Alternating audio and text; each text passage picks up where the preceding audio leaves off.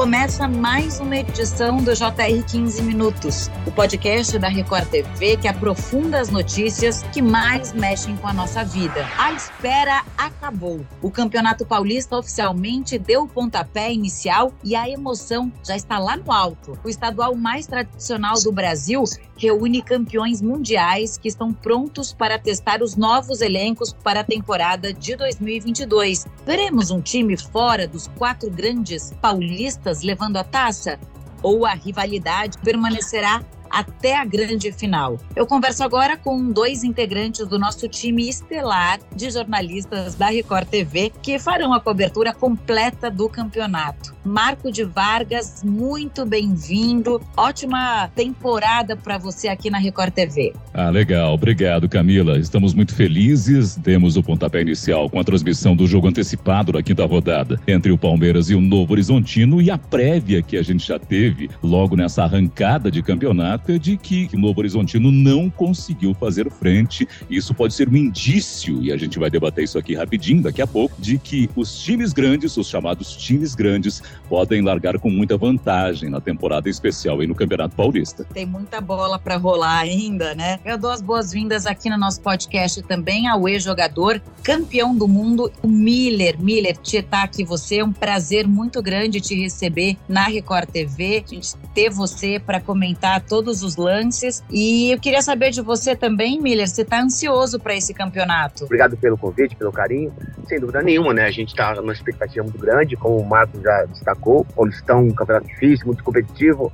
Ontem já tivemos né, uma boa partida, em especial do Palmeiras, mesmo sem ritmo de jogo, mas a qualidade fez a diferença. Então, sem dúvida nenhuma, teremos grandes partidas aí no decorrer do campeonato. Bom, começar com uma discussão aqui sobre a estreia. Como é que foi a estreia? O que, que vocês acharam do Palmeiras, que levou a melhor, né, em cima do Novo Horizontino. Essa estreia antecipada, como o Marco falou pra gente. Agora, não podemos esquecer que o Palmeiras tem um compromisso com o Mundial logo logo, né, gente? E até mesmo por isso houve essa antecipação da quinta rodada justamente para o domingo, dia 23. O Palmeiras antecipa suas datas. Como o Miller acabou de destacar, o ritmo de jogo faz a diferença. O Palmeiras está sem ritmo de jogo. Mas, pela qualidade técnica do elenco, deu para ver que o Palmeiras Palmeiras, sim, encaminha efetivamente uma temporada interessante. O resultado já foi ótimo, conquistar uma vitória em Novo Horizonte não é fácil, não. O Palmeiras conseguiu uma vitória consistente, fácil de certa forma. O adversário chutou uma bola no gol durante 90 minutos de futebol. Palmeiras foi muito consistente, claro. Tem coisas para ajustar? Tem. Algumas questões defensivas, talvez. Algumas formas ali de saída de jogo, quem sabe, de formato diferente com o Abel. Mas o que deu para ver foi um Palmeiras novamente forte e sim, acredito eu, não sei se o Miller concorda com isso, será uma das equipes a serem batidas na temporada do futebol brasileiro. Concordo com você, Marcos. Camila, é, só pegando o gancho aí na, na, na fala do meu parceiro, Marco, o Novo Horizontino, tecnicamente, é um time muito fraco, né? Eles não colocaram assim, não, não mostraram para nós, para sua torcida, nada de bom em termos técnicos, né?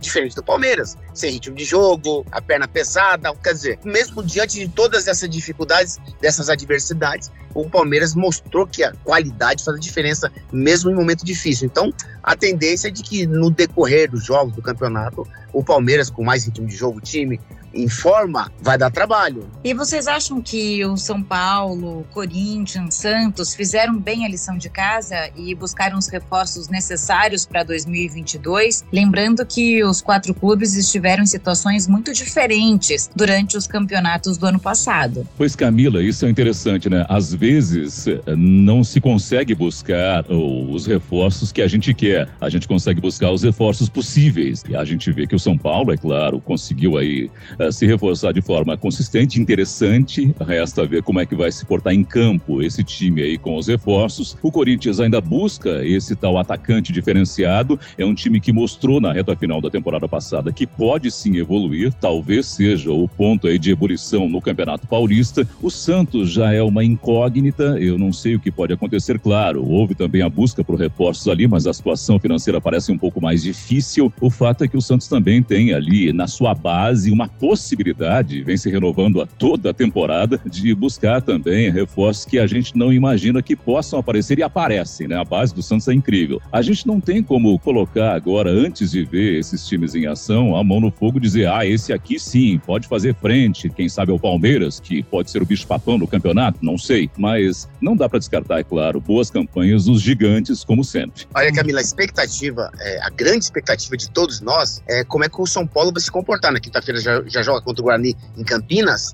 Todo mundo está esperando o São Paulo com muito mais qualidade, até porque como o Marco disse, os reforços são bons, né? Nicão, Patrick, Rafinha, enfim, o time tem mais qualidade em relação ao ano passado. Por isso a expectativa é de que a gente possa ver um São Paulo com mais dinâmica de jogo, mais objetivo, a bola de pé em pé, mas chegando lá na frente com qualidade. Não adianta chegar a bola de qualquer jeito com o atacante. Então, chegando com qualidade, a gente vai ver como é que o São Paulo vai ser nesse Campeonato Paulista. É o atual campeão? É. Mas só que ano passado, o Palmeiras se preocupou com o Libertadores, né? nem ligou para o Campeonato Paulista. Esse ano é totalmente diferente. O Rogério Ceni quase saiu né, do, do clube para preservar a imagem de treinador, caso ele não conseguisse reforços necessários e o São Paulo anda numa situação muito difícil, muito conturbada. Vocês têm informações de bastidores de como anda a comissão técnica, como está também a diretoria do São Paulo neste início de 2022? Bem, essa é uma situação bastante complicada. O São Paulo, claro, viveu momentos aí de ebulição política. Eu espero que as coisas tenham arrefecido. Mas uma pessoa que está aqui conosco e tem fortes relações com os bastidores do São Paulo é o Miller. Ele pode falar um pois pouquinho é. mais com propriedade a respeito disso. Vai, Miller, conta tudo pra gente. O atual presidente do São Paulo, sábado agora, ele sofreu uma grande derrota na aprovação de, do novo estatuto, né? Ele perdeu, os sócios não aceitaram as reivindicações do presidente, né? Diferente dos conselheiros que votaram a favor, mas teve que passar pelo crivo, né, da, do, dos olhos dos sócios e eles reprovaram 800 votos contra, né? Então, é, foi uma derrota para o Júlio Casares. Porém, Rogério Ceni não tem nada a ver com isso. E conseguiu fazer grandes contratações, cinco contratações, Rafinha, Patrick, Nicão, Quer dizer, Alisson, são contratações, são jogadores que vieram com altos salários. Depois, lá ao vivo, na TV, eu vou revelar os salários de todos eles. Não tô nem aí. Eu sou baú. Boa. Vamos querer saber. É bom você adiantar o que vai ter, né, de informação. Sempre bastidor é bom, né, Miller? Ô Camila, o São Paulo, ano passado, era a terceira ou quarta folha do Campeonato Brasileiro. Quer dizer, o time tá morto financeiramente, sem grana, mas o ano passado a folha era mais de 10 milhões, quer dizer, é um absurdo. E só jogadores ruins que contratou ano passado. Esse ano é diferente. Esse ano as contratações são boas. Todo mundo sabe disso. Agora, como o Marco De Vargas disse, na prática, vamos ver como vai se comportar o São Paulo. Vamos falar de Corinthians, então, agora. O Timão teve uma estreia fraca no ano passado, pegou o ritmo depois com o treinador Silvinho no segundo semestre. A contratação de jogadores-chave foi importante para o crescimento do ânimo da torcida. Corinthians é favorito? Bem, o Corinthians, Camila, é sempre favorito. Não dá para descartar com o peso, com a força que tem do maior campeão estadual de São Paulo, o seu favoritismo. Ele é favorito, sim, sempre é favorito. Acho que a reta final do Corinthians Corinthians na temporada passada deixou ali um gostinho de que as coisas podem se arrumar. Alguns jogadores importantes apareceram, deram conta do recado sim. A espinha dorsal é interessante, por mais que o Corinthians tenha uma equipe, um elenco um pouco envelhecido nessa espinha dorsal, são jogadores um pouco mais experientes, mais veteranos. Acho que sim, acho que o Corinthians tem muito a apresentar e pode sim, já no Campeonato Paulista, começar a mostrar que evoluiu a ponto de se tornar novamente uma força aí que possa fazer frente, em especial, quem sabe é o Palmeiras, é o próprio São Paulo que se reforçou. Acho que essa busca pelo centroavante aí que o Corinthians quer, aquele homem gol, um homem que possa resolver os problemas é, de fazer os gols incessante, pode resultar sim numa boa expectativa de um jogador, quem sabe Diego Costa, porque ainda está na mira, é, para resolver esse problema e aí sim seria a cereja do bolo e eu passaria a colocar o Corinthians em outro patamar a partir desse momento. Camila, ano passado a gente viu o Renato Augusto, ele classificou praticamente ele e Roger Guedes, eles classificaram o Corinthians para Libertadores. E sem dúvida nenhuma, o que eu tô sabendo, o Silvinho vai com força máxima, né, para a estreia do Paulistão. Isso eu acho legal. Renato Augusto, para mim, é o principal jogador do Corinthians, é aquele meia das antigas. O Roger Guedes também, o principal atacante do Corinthians. Assim como o William, que quase não jogou no passado porque machucou. Mas esses jogadores em plena forma, em ritmo de jogo, sem dúvida nenhuma, como o Marco disse, Corinthians também briga pelo título do Paulistão. Queria saber do Santos, antes a gente falar do, dos times fora os principais. O Santos Santos? Qual a situação do time neste momento? Ele vem forte, não vem? E aí, gente, o que esperar?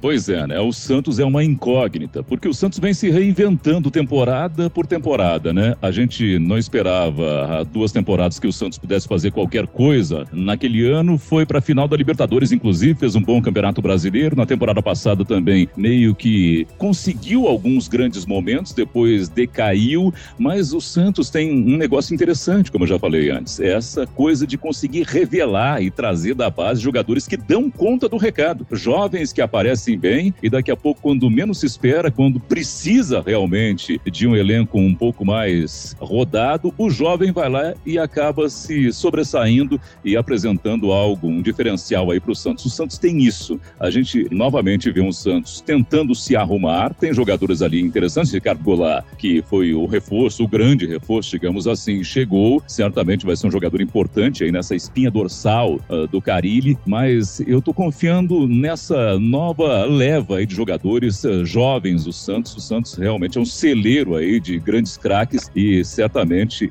acho que o torcedor do Santos também confia nisso para que o Santos obtenha novo êxito na temporada, mas não coloca o Santos no patamar nem do Palmeiras, nem do São Paulo, nem do Corinthians nesse momento. Olha, Camila, o Santos de 2019 com o São Paulo, que foi final da Libertadores com o Palmeiras, esse Santos não existe mais. Aquele time lá tinha o Soteldo, o Lucas Veríssimo, o Alisson, quer dizer, era um outro time com muito mais qualidade. O Santos, esse ano, como o Marcos disse, tem a garotada sempre terá. O Santos sempre faz um trabalho de base assim muito bom e sempre revela grandes jogadores. Só a base não resolve. O Santos não tem mais referências positivas assim que pode dar uma sustentação para molecada. Tem o Marinho ainda, para mim, Ano passado ele quase não jogou. Ele precisa voltar ser aquele Marinho do ano retrasado. O Goulart foi é a nova grande contratação do Santos. Mas que Goulart que chega no, no Santos? É o Goulart do Santo André, quando começou lá? Ou é o Goulart do, do, do Cruzeiro que estava arrebentando? Mas o time do Cruzeiro era um timaço. Esse ano o Goulart não precisa mais correr atrás. Ele é um cara muito rico, quer dizer, será que ele vai aguentar é, essa sobrecarga de responsabilidade que tem um time grande? Eu não acredito. Ele é bom jogador, é, mas eu não acho que ele vai ser a solução para o Santos. O Santos precisa de mais, mais contratações de peso, porque a garotada boa tem de sobra já. E todo ano no Paulistão existe uma certa expectativa de ver um time fora dos quatro principais levando a taça. Acho que todo mundo torce, mesmo que secretamente, para uma zebra. É, será que é, tem chance de algum time aparecer e levar a taça, também queria ouvir um palpite de vocês para esse Paulistão, né? Porque sem torcida, nem clubismo, mas quem vocês acham pelo futebol atual que leva ao campeonato. Também eu queria saber os jogadores promissores que a gente vai ver dar show nesse Paulistão. É um combo que a Camila pediu agora, hein? Bem, vamos por partes, como diria Jack. Uh, acho que o Bragantino, e isso é chovendo molhado, né? Pleonasmo, inclusive, subir para cima, descer para baixo. O Bragantino, é claro, vem aí como uma força que desponta no interior pelo investimento todo da Red Bull e tudo aquilo que a gente eh, tem visto nas últimas temporadas. O Bragantino está forte. Já não é mais surpresa, não seria mais surpresa caso o Bragantino chegasse uma decisão aí pudesse postular esse título do Campeonato Paulista. Mas é um time do interior muito forte e é um clube pelo qual a gente tem que ficar atento e olhar de uma forma diferenciada sempre. Com relação aí a essa possibilidade de favorito, quem seria o favorito? Os grandes são os favoritos.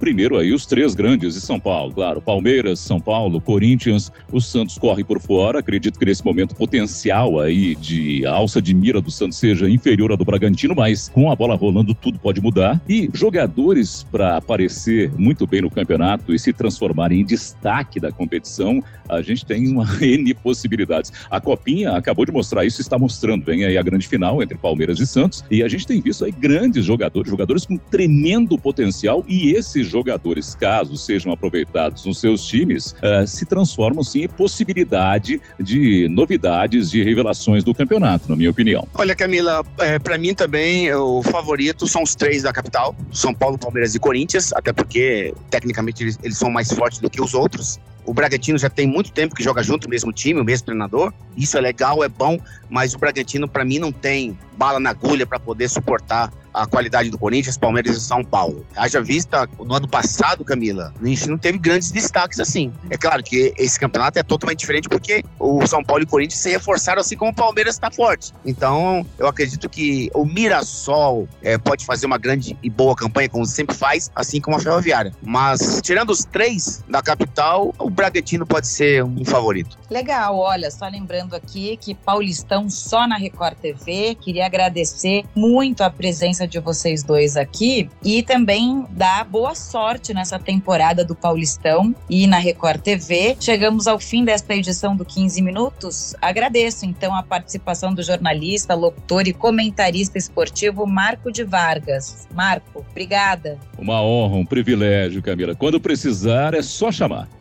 E agradeço também a presença do repórter, do ídolo, ex-jogador, campeão do mundo e agora nosso comentarista, querido Miller. Obrigada, Miller. Valeu, Camila. Prazer estar com vocês aí. Meu parceiro Vargas. Quarta-feira, tamo junto, Vargas. Esse podcast contou com a produção de Homero Augusto e dos estagiários David Bezerra e Larissa Silva. Coordenação de conteúdo, Camila Moraes, Edivaldo Nunes e Deni Almeida. Direção editorial, Tiago Contreira. Vice-presidente de jornalismo, Antônio Guerreiro. Te aguardamos no próximo episódio. Até lá!